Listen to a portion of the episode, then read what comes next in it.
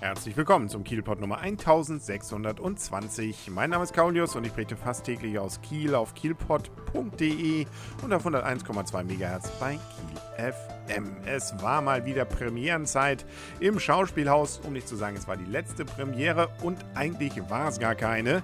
Es war nämlich eigentlich ursprünglich mal angesetzt, die zehn Gebote zu zeigen, aber das hat man jetzt auf ein Jahr verzögert. Nächstes Jahr gibt es dann gleich eine Doppelpremiere zu dem Thema. Deswegen diesmal nur in Anführungsstrichen und ich glaube doch für viele Zuschauer eher sogar noch als besonderes Highlight dann doch sich herauskristallisierend die Indoor-Version von Romeo und Julia, das Musical. Ich hatte es ja letztes Jahr hier ausführlich dargestellt, so ein kleines Video erstellt und das ist definitiv und bleibt es auch Indoor ein großes Highlight. Letztes Jahr eben Open Air am Seefischmarkt bei ja meistens eher Regen, teilweise aber auch aufgehendem Sternenhimmel, Outdoor richtig klasse präsentiert und jetzt äh, ja eben etwas kleiner alles, das merkt man dann schon, die Bühne ist deutlich kleiner, ähm, aber eben mit den gleichen Songs, nämlich die von Peter Plate und Ulf Leo Sommer, die auch schon für die Songs eben von Rosenstolz zuständig waren und exklusiv erstmal zumindest ähm, für Kiel und für diese damalige Open Air, jetzt Indoor-Veranstaltung,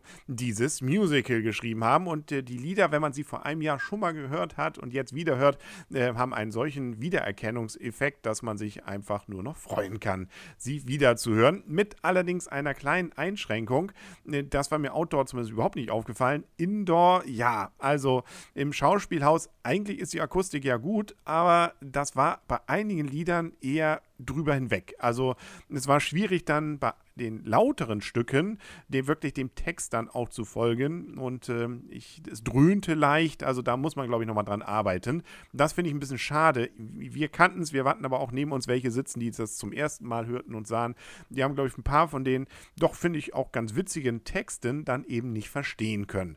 Das finde ich schade. Aber wie gesagt, da kann man ja vielleicht noch was dran tun. Ansonsten hat sich nicht viel verändert. Ich äh, glaube, ein paar Dialoge sind dazugekommen. Die Videoeinspielungen sind die gleichen. Auch wieder wieder mit unserem Ministerpräsidenten Herrn Albig, der dann dort ja auftaucht und und und. Ähm, außer dass dann an einigen Stellen dann doch nochmal dieses Panorama vom Seefischmarkt dann eingeblendet wird, um nochmal dieses Gefühl zu bekommen, siehst du, so war es das. Das habt ihr nun verpasst, wenn ihr das denn letztes Jahr nicht gesehen habt. Zumindest bei der Premiere am Freitag galt das aber wohl nicht für so viele, weil sehr viel Geschmunzel war, als das eingeblendet wurde. Da haben einige das doch dann wiedererkannt. Auch die Schauspieler größtenteils die gleichen, allerdings mit ein paar kleineren Änderungen. Unter anderem ist jetzt, und das fand ich eher schon überraschend, weil er ist ja eigentlich so der, das Aushängeschild mit, zumindest vom Schauspielhaus, äh, Immanuel Humm. Der hat wirklich eine ganz kleine Nebenrolle, oder zwei kann man auch sagen.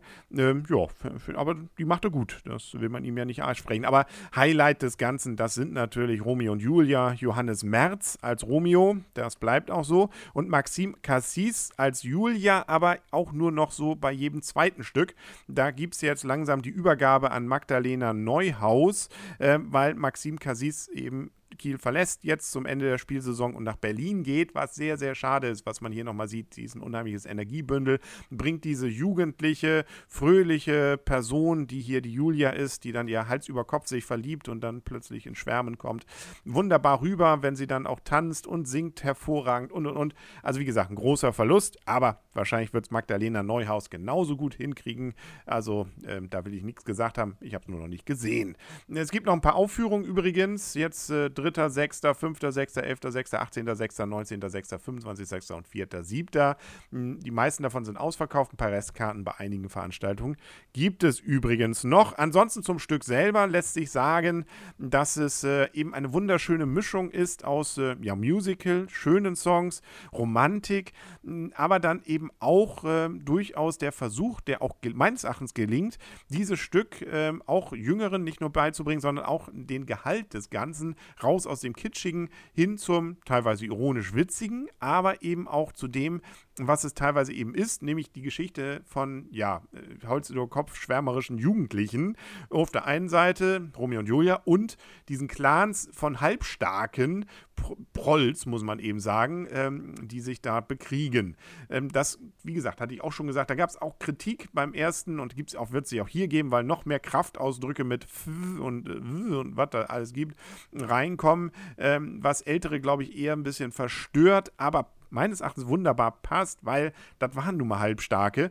Und wenn die alle so reden wie bei Shakespeare, dann äh, passt das ja eben nicht. Also klar, sie reden wie bei Shakespeare, aber in einem modernen Slang und dann merkt man auch eher, was das eben für seltsame Typen waren, beziehungsweise was die da eigentlich äh, für primitive Dinge, indem sie sich einfach nur auf Omme hauen ständig, äh, dann diese sich streitenden Familien da durchlebt haben.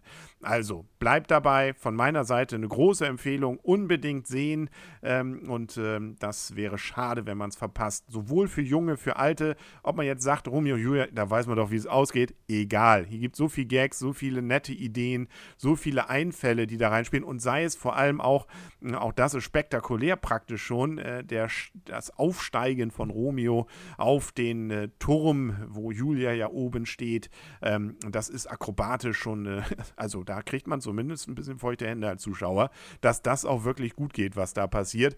Der Herr äh, ähm, hier, Johannes Merz, muss durchaus, glaube ich, ähm, ja, also der muss es schon ganz gut äh, trainiert haben mit den Armen. Regie war wieder bei Daniel Karasek. Ähm, das äh, deutet ja auch darauf hin, dass es eigentlich nichts Schlechtes sein kann. Ja, ist ja schon bestätigt. Und ähm, das ist ungefähr drei Stunden inklusive Pause. Viertelstunde Pause ist dabei, aber ist schon ein bisschen länger, kommt einem aber überhaupt nicht so lang vor. Und was, glaube ich, für den einen oder anderen überraschend ist, was da auch für ein Aufwand an Personen hintersteht. Nicht nur die es gemacht haben, auch die auf der Bühne und auch die Musik kommt nicht vom Band, auch wenn man es vielleicht denken mag, weil man die Band nicht sieht. Doch, sie ist da, sie sitzt irgendwo hinten drunter, ich glaube unter der Bühne, so habe ich das verstanden, und spielt live. Ähm, nachher kriegt man sie kurz nochmal zu sehen. Das sollte man sich eben auch bewusst machen, dass man hier für relativ wenig Eintrittsgeld wirklich sehr, sehr viel geboten bekommt. Ja, das war das. Nur am Rande sei noch erwähnt, Holstein hat am Wochenende ja auch noch gespielt. Das war nicht ganz so überragend. 2 zu 0 hat man verloren gegen die Stuttgarter Kickers. Völlig egal. Ging ja um nichts mehr. Wetter war immerhin schön. Und äh, gut, wenn die Generalprobe schief geht, umso schöner wird es vielleicht dann, wenn es denn um die richtige Frage geht, wer aufsteigt. Steht jetzt auch fest, gegen wen man spielen wird, kommenden Freitag und dann Dienstag drauf, nämlich gegen 1860 München. Das heißt also, da das Rückspiel ja dann in München stattfinden wird, wahrscheinlich in der Allianz Arena. Aber erstmal können sie kommen. Und das Spannende ist auch, dass sich damit eine Klammer dann schließt, weil DFB-Pokalspiel erste Runde. Holstein war ja dabei, war ja leider ausgeschieden und zwar gegen wen? 1860 München. Aber deswegen wird man ja wahrscheinlich jetzt auch wissen, wie man spielen muss. Damals hat man schon fast gewonnen, war unglücklich. Diesmal kann man es ja dann glücklich machen. Das nur am Rande erwähnt. Das war's dann für heute mit dem Gearpod. Wir hören uns morgen wieder und tschüss.